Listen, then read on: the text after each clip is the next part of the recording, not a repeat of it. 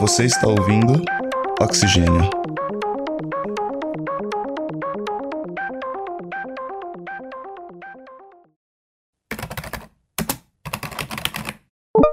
Ok, Google. Olá, como posso te ajudar? Play Quarentena Podcast. Tocando Quarentena Podcast.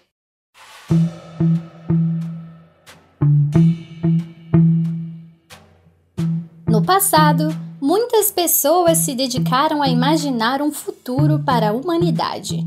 Nas telonas, a mensagem era muito clara: carros voadores, hologramas e até mesmo um mundo formado apenas por droides, os robôs inteligentes. Embora seja essa uma visão deturpada da realidade que conhecemos, não podemos negar o fato de que as máquinas têm evoluído e colaborado na construção de um presente repleto de facilidades. No atual cenário da pandemia, os computadores já ocupam um local de destaque. A vida em rede tem permitido que cientistas desenvolvam novos conhecimentos na batalha contra o novo coronavírus. Assim, nossos próprios computadores podem ser utilizados nas pesquisas sobre a Covid-19. Você está ouvindo Quarentena. Eu sou a Carol e no episódio de hoje falaremos sobre a tecnologia como aliada no combate ao novo coronavírus.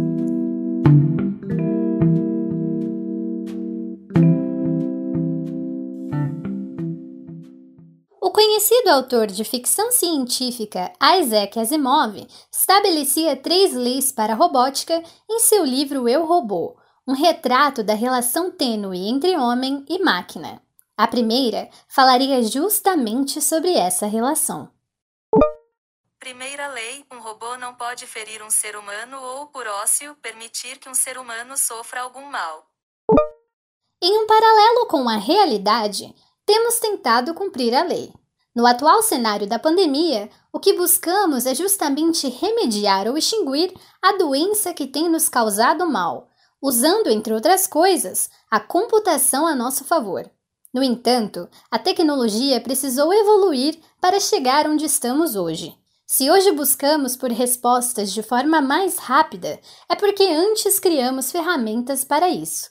Sobre esse desenvolvimento da tecnologia, a cientista da computação e professora da USP, Sarita Bruschi, tem algo a nos dizer.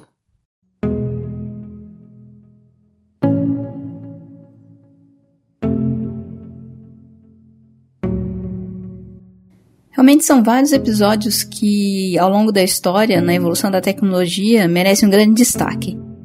Eu vou destacar aqui dois que foram particularmente importantes para a evolução da área de computação distribuída, que são as redes de computadores e a miniaturização dos componentes eletrônicos. Sem a comunicação permitida pelas redes, não seria possível transmitir os dados entre os computadores da maneira rápida, confiável e segura que temos hoje. Também sem o advento dessas redes de computadores, a gente não teria hoje essa grande rede mundial que é a internet. A internet, pela qual estamos conectados agora. O outro advento que eu considero muito importante é em relação ao processo de fabricação do principal componente dos circuitos eletrônicos, que é o transistor. Os transistores são uma das unidades mais básicas da eletrônica.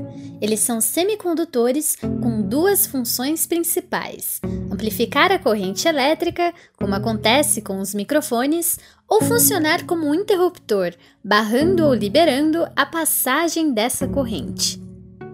Com a evolução do processo de fabricação, foi possível diminuir os componentes eletrônicos e, consequentemente, aumentar o poder de processamento colocando mais transistores em um determinado espaço. Hoje é possível que um circuito eletrônico de milímetros quadrados forneça uma capacidade de processamento muito grande. Ou seja, a tecnologia como conhecemos hoje nos deu um maior poder computacional. Conseguimos colocar cada vez mais dispositivos eletrônicos em espaços cada vez menores. Esses dois episódios juntos são, para mim, a base do que se tem hoje na computação distribuída, que é o poder computacional e a comunicação. Estabelecidos nesse presente, comandamos as máquinas, programamos e instruímos essas ferramentas para executar as tarefas que desejamos. Segunda lei, um robô deve obedecer às ordens que lhe sejam dadas por seres humanos, exceto nos casos em que tais ordens contrariem a primeira lei. A ordem da vez tem sido empregar o computador no combate a determinadas doenças. Projetos como Folding at Home e Rosetta at Home, por exemplo, permitem que qualquer pessoa do mundo ofereça o seu computador para determinar estruturas de proteínas. Esse tipo de trabalho tem um valor enorme, pode ajudar na cura de várias doenças. Para participar, basta instalar um programa específico e pronto! Enquanto você navega, seu PC colabora com o projeto. Outra iniciativa similar é a Open Pandemics da IBM, na qual os computadores podem ser usados para executar experimentos virtuais. Esses experimentos buscam por compostos químicos que ajudem no tratamento da Covid-19. Em todos os projetos, há uma mesma lógica: vários computadores juntos formando um supercomputador.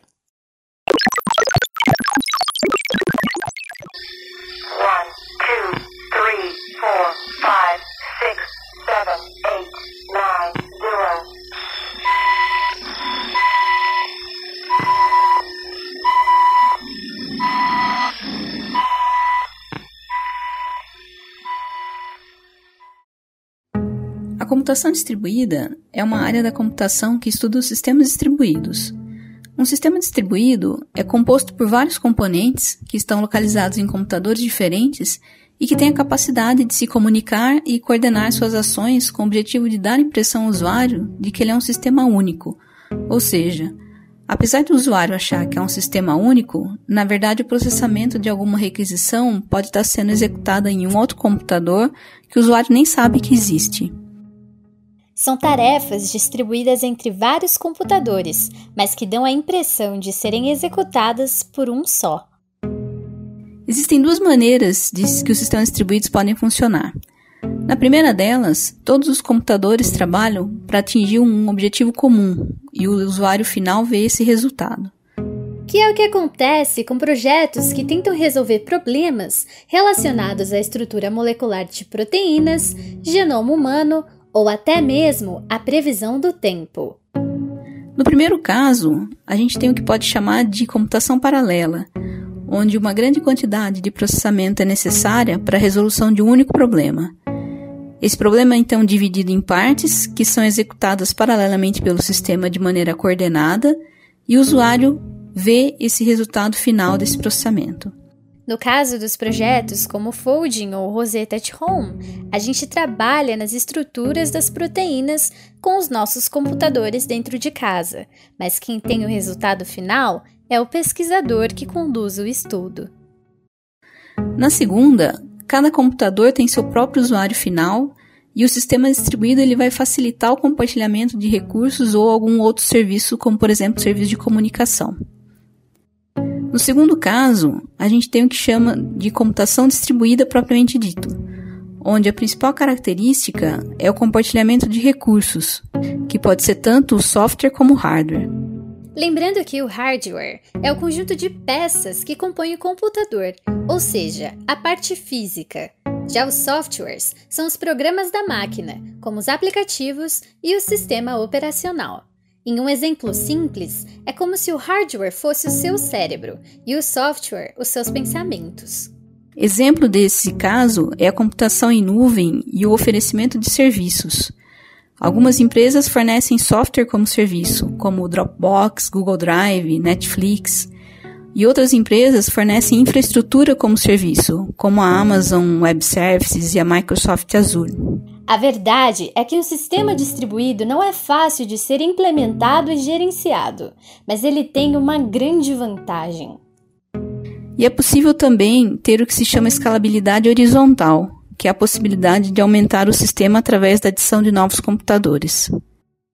Com a Covid-19, projetos que envolvem a computação distribuída têm tomado as páginas dos jornais. Mas será que essa ideia é mesmo nova?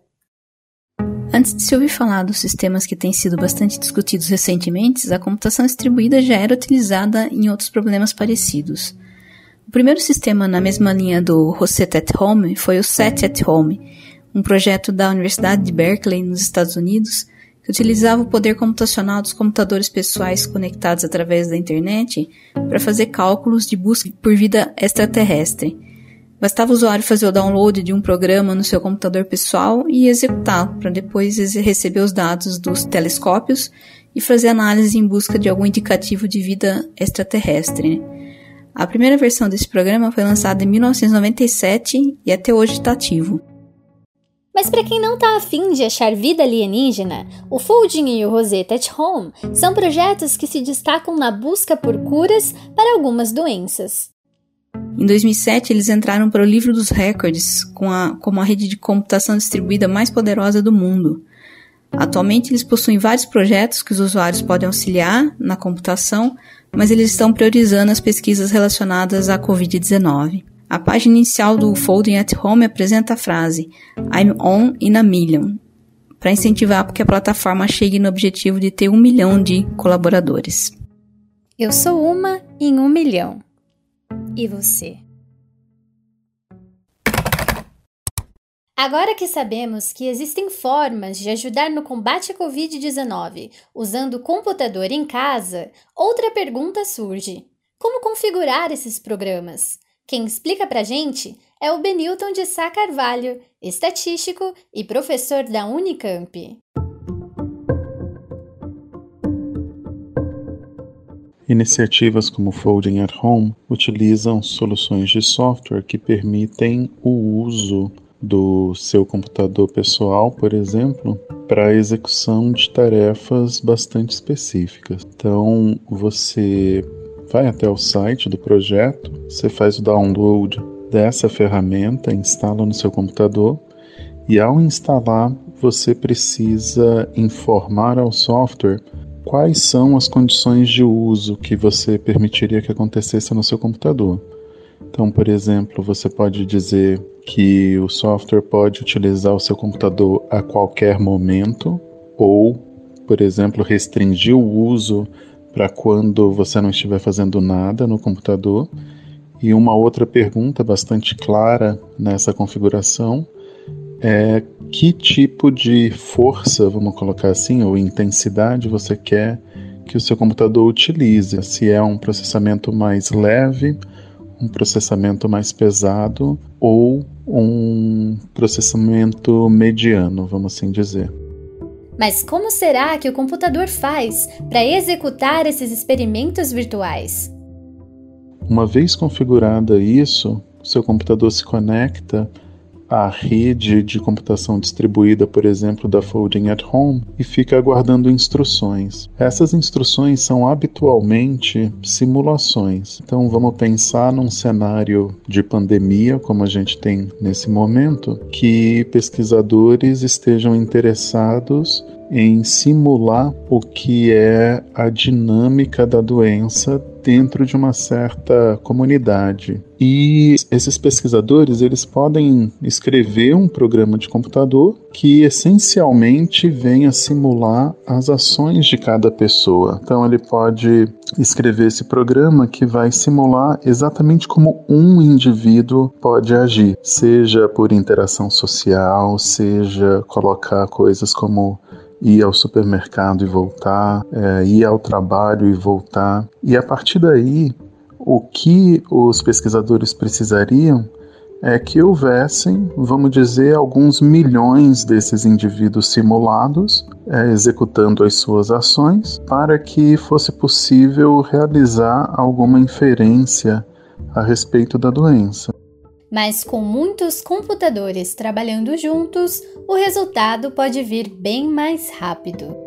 Então vou dar um exemplo infantil até, mas existem cenários de simulação, mesmo no ambiente de pandemia, que num único computador isso poderia levar coisa de 500 anos, por exemplo, de simulação contínua, sem parar. Suponhamos que nessa rede de computador mil voluntários disponibilizem os seus computadores. E essa rede conta então com esses mil computadores. O que a gente tem no final é a possibilidade de executar essa pesquisa que inicialmente duraria 500 anos de processamento, ela acaba sendo executada em metade de um ano. Você teria aí cinco, seis meses nessa execução. Com essa situação inédita acontecendo, muitas pessoas têm monitorado as informações pela internet. Mas é preciso ficar atento sobre quais delas são realmente confiáveis. Será que essa necessidade de informação vai mudar a nossa realidade daqui para frente? Esse cenário de pandemia em que a gente se encontra no momento, ele está sendo um redefinidor de paradigmas, né? A gente vai sair disso e vai ter uma nova, um novo período de adaptação a um novo normal. E uma das coisas que está muito clara nesse período é que esse novo normal, de fato, vai depender fortemente de acesso contínuo e transparente a dados, né? o que está acontecendo, quais são as previsões, é, quais são as ações que podem ser tomadas a partir desses dados, vão ser perguntas comuns nessa nova realidade em que a gente vai estar. E o acesso a esses dados? Como será que vai ficar? É, isso vai trazer também a necessidade de uma democratização, vamos assim chamar, da análise de dados. Como que a gente extrai a informação a partir disso tudo é definitivamente algo que não é de conhecimento comum.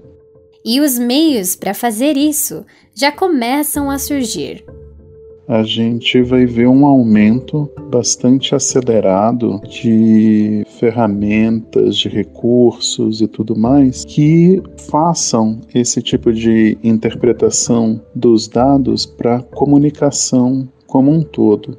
Não há dúvida de que uma análise apropriadamente feita traz bastantes benefícios, mas me preocupa também o risco em que nós podemos estar expostos se essas análises são realizadas de maneira inapropriada mas definitivamente a gente deve ver num futuro bastante próximo um aumento incrível no número de recursos, sites, dashboards, podcasts, canais de mídias sociais e tudo mais que venham discutir de maneira rotineira a análise de dados e também apresentar o que são as consequências é válido lembrar que os programas são os mais seguros possíveis e os dados são direcionados para as empresas e universidades responsáveis.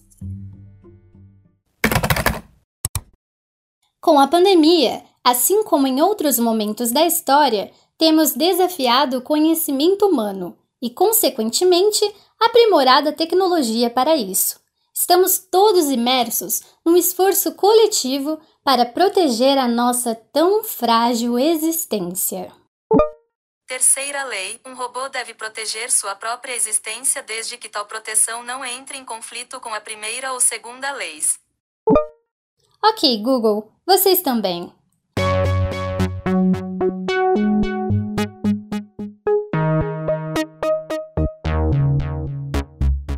Ficção à parte, o avanço da tecnologia nos permitiu chegar a um cenário no qual, mesmo dentro de casa, podemos colaborar com esse esforço coletivo que busca por soluções para a atual pandemia. Mas somente a união de nossos esforços é que pode nos levar a um amanhã melhor do que o hoje. Apesar da distância física, espero que a mensagem chegue até você nessa grande rede digital. Estamos juntos, mesmo cada um na sua casa, nesse pacto coletivo em um abraço virtual. Eu sou a Carol e esse foi o Quarentena.